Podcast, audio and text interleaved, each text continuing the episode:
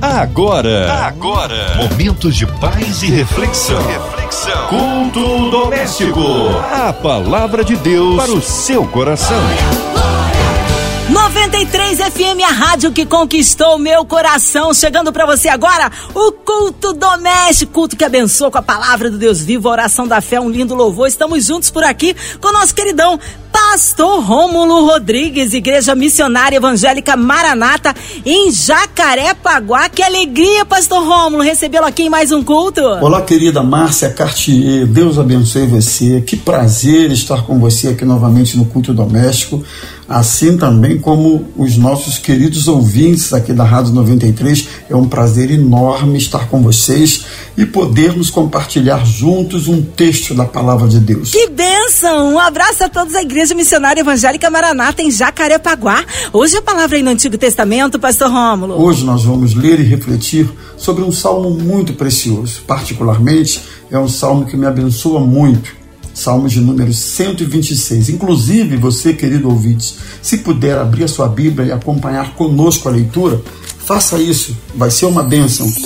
A palavra de Deus para o seu coração. Vamos ler então, a partir do verso 1, a Bíblia diz assim: Quando o Senhor restaurou a sorte de Sião, ficamos como quem sonha. Então a nossa boca se encheu de riso e a nossa língua de júbilo. Então entre as nações se dizia: Grandes coisas o Senhor tem feito por eles. Com efeito, grandes coisas fez o Senhor por nós. Por isso estamos alegres. Restaura, Senhor, a nossa sorte, como as torrentes no Negueb. Os que com lágrimas semeiam, com júbilo ceifarão. Quem sai andando e chorando, enquanto semeia, voltará com júbilo, trazendo os seus feixes. Que salmos maravilhosos! Na verdade, este salmo fala de restauração, fala de um tempo em que o povo de Israel foi restaurado por Deus. Restaurado de quê? Do seu cativeiro, da sua escravidão, restaurado da sua humilhação. Era um povo que havia sido escolhido por Deus e que estava vivendo aquela circunstância por conta da sua desobediência mas o Senhor já tinha uma promessa de restauração para aquele povo. E aqui esta promessa se cumpre, o povo está sendo restaurado, porque escravos, eles não tinham identidade, não tinham referências, não tinham perspectivas de vida, não tinham perspectiva alguma. Na verdade, o cativeiro nos deixa dessa forma. Né? A escravidão, o aprisionamento faz com que percamos as nossas referências, percamos as nossas perspectivas. É? O cativeiro, o, a escravidão na vida rouba-nos a esperança e até mesmo a vontade de viver. E pensando nessa realidade que aquele povo vivia, eu me lembro de muitas pessoas, muitas famílias, muitos homens, muitas mulheres muitos casamentos que estão precisando de uma restauração, não é verdade? Quantas famílias estão hoje quebradas, estão hoje divididas, estão fragmentadas, envolvidas em tantas questões de discussões, envolvidas em tantas guerras, em tantos atritos, e por isso precisam de restauração. Eu me lembro de pessoas que precisam ser restauradas na sua autoestima, Pessoas que se olham no espelho e ao verem sua própria imagem, elas não conseguem, não conseguem se perceber como dignas de qualquer coisa, dignas sequer do amor de Deus, né? Gente que precisa ser restaurada na sua autoestima, na sua profissão, pessoas que desistiram de projetos profissionais na vida precisam de restauração. Outros precisam de ter o ânimo restaurados. E assim vai. Quem sabe eu esteja falando nesse momento para alguém desanimado, que precisa ter o seu ânimo restaurado pelo Senhor. Não vê perspectiva de vida, não vê perspectiva de melhoras, de coisa alguma. E eu quero que você saiba hoje que Jesus quer restaurar o seu ânimo.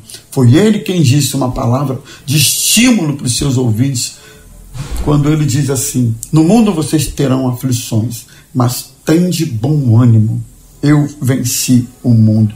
E o mesmo Jesus que venceu todas essas, todas essas dificuldades pelas quais ele passou, porque a Bíblia diz que ele em tudo foi tentado e pode socorrer os que são tentados também. Portanto, mesmo Jesus que vivenciou, que experimentou e venceu essas circunstâncias, inclusive a angústia, no, no texto do Getsemane, por exemplo, nos relata que Jesus estava com a sua alma profundamente angustiada e ele orou ao Pai para que, se possível, passasse dele aquele momento, aquele cálice, mas que, se não, fosse feita a vontade do Pai. Portanto, o sentimento de Jesus naquele momento do Getsemane foi um sentimento bem típico da natureza humana: angústia, temor. Jesus sabia da sua missão, sabia que deveria morrer uma morte de cruz, passar por aquilo tudo, mas naquele momento o sentimento de angústia tomou conta do seu emocional. Alguém disse que Jesus estaria naquele momento passando por uma, uma espécie de depressão por conta do que estava por vir, mas ele venceu isso, ele venceu a própria morte. E ele pode ajudar você a vencer esse desânimo que tem assolado a sua vida. Me chama a atenção ainda neste salmo um outro aspecto muito interessante é que o salmo diz que é, então no versículo de número 2 a nossa boca se encheu de riso e a nossa língua de júbilo, gratidão, né? riso, alegria, júbilo, é, regozijo. Junto com isso, certamente, vem a gratidão. E no mesmo verso 2 diz que então as nações diziam: grandes coisas o Senhor tem feito por eles. Com efeito, grandes coisas fez o Senhor por nós e por isso estamos alegres. Vejam que interessante. Aquele povo, por causa da restauração, mudou, mudou a sua perspectiva, mudou o seu estado de espírito, mudou o que era tristeza se transformou em alegria, o que era angústia se transformou em regozijo, o que era desesperança se transformou em esperança. Houve uma mudança radical na vida daquele povo. E eles ficavam alegres, contentes, e a alegria daquele povo era tão grande e tão contagiante que as pessoas, as nações vizinhas reconheciam isso. E eles diziam: grandes coisas tem feito o Senhor por nós, por isso estamos alegres. Com efeito, grandes coisas fez o Senhor por eles, por isso estamos alegres. Que coisa linda! Porque a restauração, queridos, na verdade, é um milagre. Né? Existem áreas da nossa vida que, para serem restauradas, só por intermédio de um milagre do Senhor, só Deus para intervir e realizar essa restauração. Por isso eu insisto, por isso eu, eu persisto em dizer a você nesse momento: Jesus quer fazer esse milagre na sua vida, restaurar você, restaurar a sua perspectiva. E eles foram tomados de alegria, de gratidão, de um sentimento de júbilo, de regozijo, que foi lindo, foi contagiante, foi envolvente, foi o testemunho que foi muito além de palavras, mas um testemunho que, que se refletiu, que se externou na postura, na conduta, na mudança de estilo de vida. Foi o Senhor que fez isso na vida deles. Mudou a história, mudou a realidade transformou tudo aquilo. Mas o salmo prossegue. E há um outro aspecto muito importante que me chama a atenção ainda nele, é a questão da semeadura. A partir do verso a partir do verso 5, 6, ele vai falando aqui. Sobretudo o verso 5. Os que com lágrimas semeiam, com júbilo ceifarão. Quem sai andando e chorando enquanto semeia, voltará com júbilo trazendo os seus feixes. Como isso aqui é importante. como a semeadura é importante na nossa vida. Agora é interessante a gente ressaltar que nem sempre uma semeadura é fácil, não é verdade? Muitas vezes semear na vida envolve tempo, envolve processos. A semeadura está longe da dessa expectativa que a gente tem, que de um modo geral é de imediatista. Normalmente a semeadura envolve processos, envolve tempo, demanda tempo. Muitas vezes a semeadura é realizada com esforço, com lágrimas, né? e muitas vezes sem a perspectiva de quando será o tempo da colheita. É muito comum as pessoas pensarem assim, mas de que vale eu semear na minha família, semear no meu filho, no meu esposo, no meu casamento, na minha vida profissional? O que, que adianta eu semear em determinada, determinada área da vida sem ter a expectativa ou a certeza de quando será o tempo da colheita? É verdade. Esse pensamento pode parecer coerente num primeiro momento, pode parecer, mas há duas coisas importantes a serem ressaltadas aqui. A primeira delas é que se você não semear nada, você não vai colher nada. Esse é um ponto. Portanto, não há opção. Nós precisamos semear. A segunda coisa interessante nesse raciocínio é que, à primeira vista, ele pode parecer sim que não tem coerência, que não vale a pena você semear, mas vale a pena semear sim.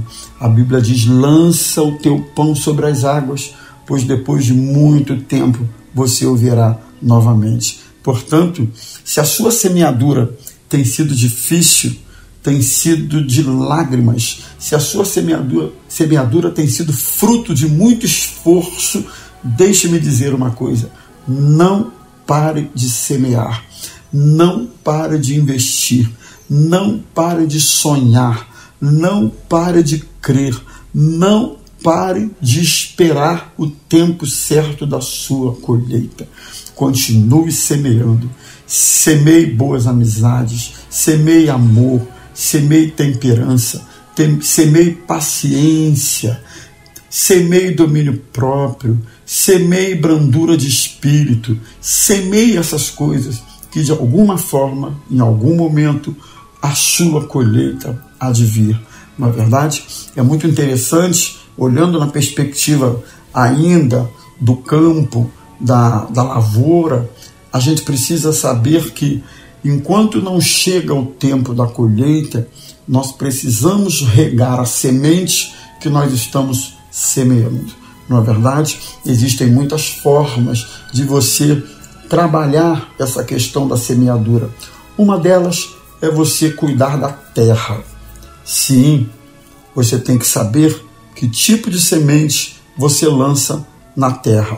Semente e terra precisam estar adequados para que a colheita seja bem sucedida. Muitas vezes você tem que trabalhar a terra, arar a terra, você tem que cuidar da terra para então lançar a semente. E ao longo desse tempo, entre semeadura e colheita, você precisa da chuva em tempo certo, você precisa da chuva na proporção certa, você precisa desses fatores para que essa semente continue crescendo e a lavoura te dê uma colheita bem sucedida, bonita e saudável. O que, que isso mostra para gente, esse raciocínio? Ele nos mostra que entre a colheita ou melhor, entre a semeadura, perdão, e a colheita, nós temos um tempo. E nesse tempo, nós precisamos cuidar da semente, precisamos cuidar da terra, precisamos ter um tempo de espera abençoado, feliz, que o seu tempo de espera até vir a colheita não seja um tempo de angústia, de aflição, de ansiedade, de medo, de incertezas. Não. Que o seu tempo de espera, assim como o meu, de todos nós, seja um tempo de, primeiro, adoração a Deus. Que enquanto esperamos o tempo da colheita, que nós possamos adorar, A Bíblia diz que Abraão, enquanto esperava o cumprimento da promessa, ele adorou ao Senhor. E o escritor diz que isso lhe foi imputado como justiça, a postura de adoração de Abraão.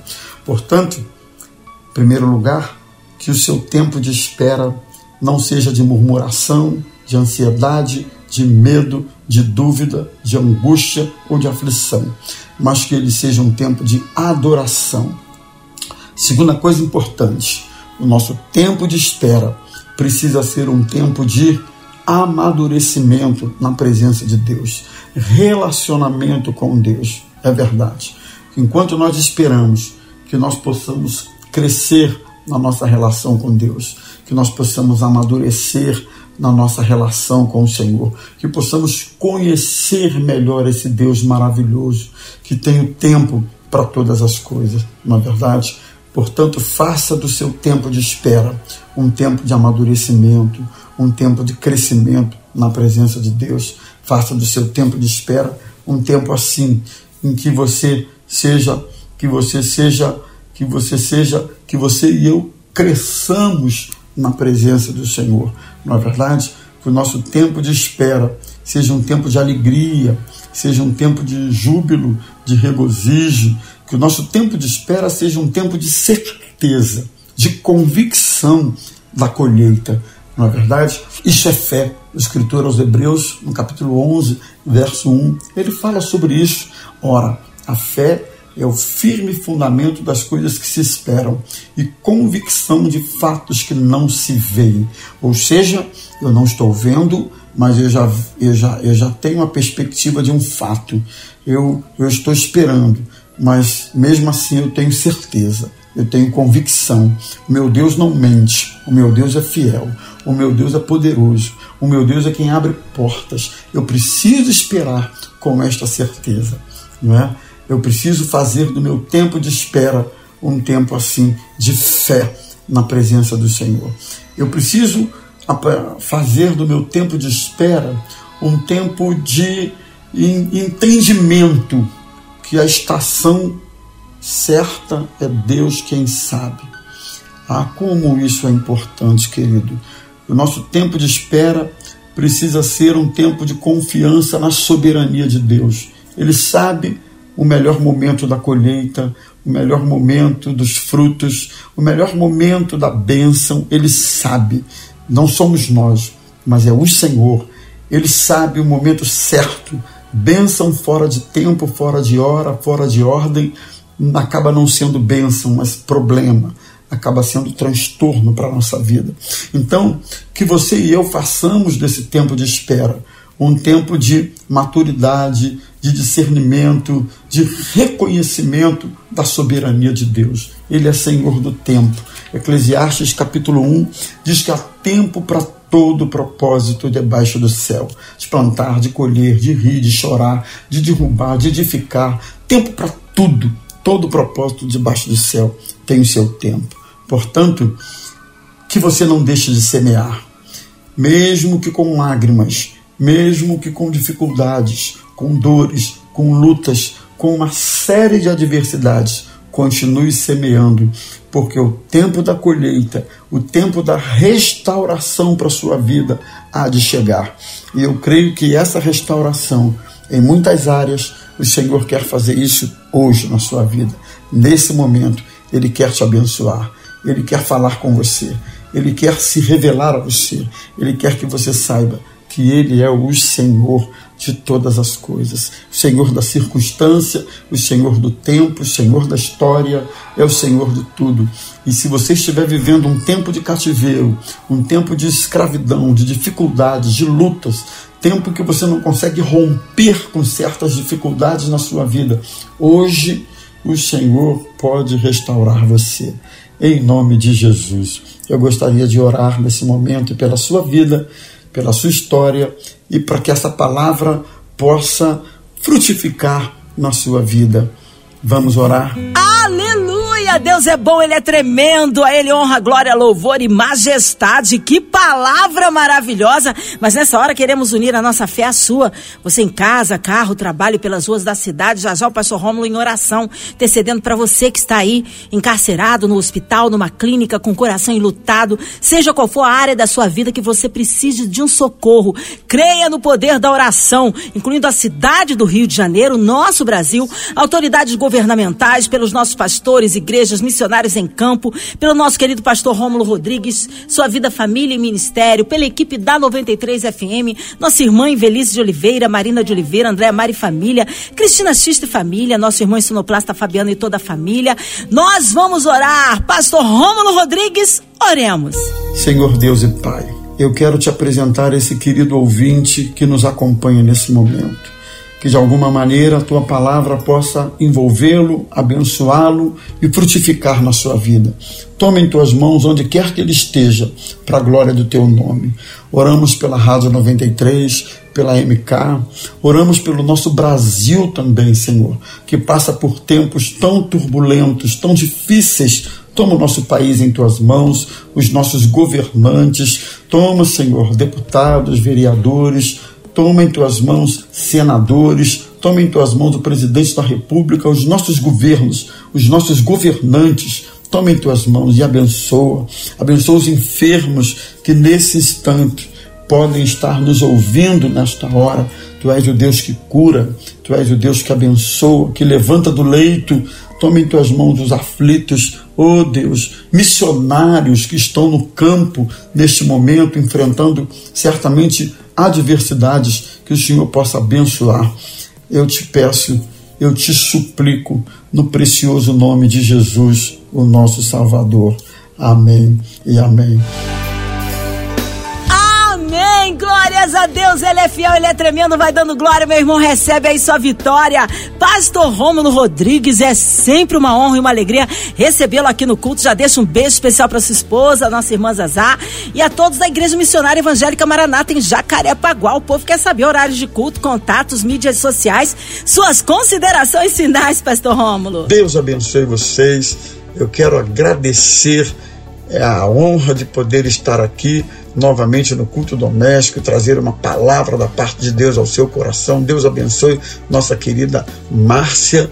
E eu quero fazer um convite muito especial a você a estar conosco numa de nossas reuniões ali em Jacarepaguá, Rua Barão 873, na Praça Seca bem ali no centro, na Praça Seca. Muito fácil chegar ali, esteja conosco, participe da nossa reunião, vá com a sua família, seu esposo, seus filhos, enfim, será uma honra estar com você e recebê-lo numa das nossas reuniões.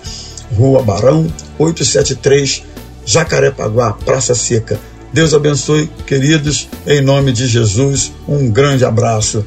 Tchau, tchau. Amém. Obrigada a presença, a palavra e o carinho. Seja breve retorno nosso querido pastor Rômulo Rodrigues aqui no Culto Doméstico. E você, ouvinte amado, continue aqui. Tem mais palavra de vida para o seu coração. Vai lembrar, de segunda a sexta, aqui na sua 93, você ouve o Culto Doméstico e também podcast nas plataformas digitais.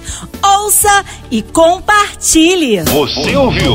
Você ouviu? Momentos de paz e reflexão. reflexão. Culto Doméstico. A palavra de Deus para o seu coração.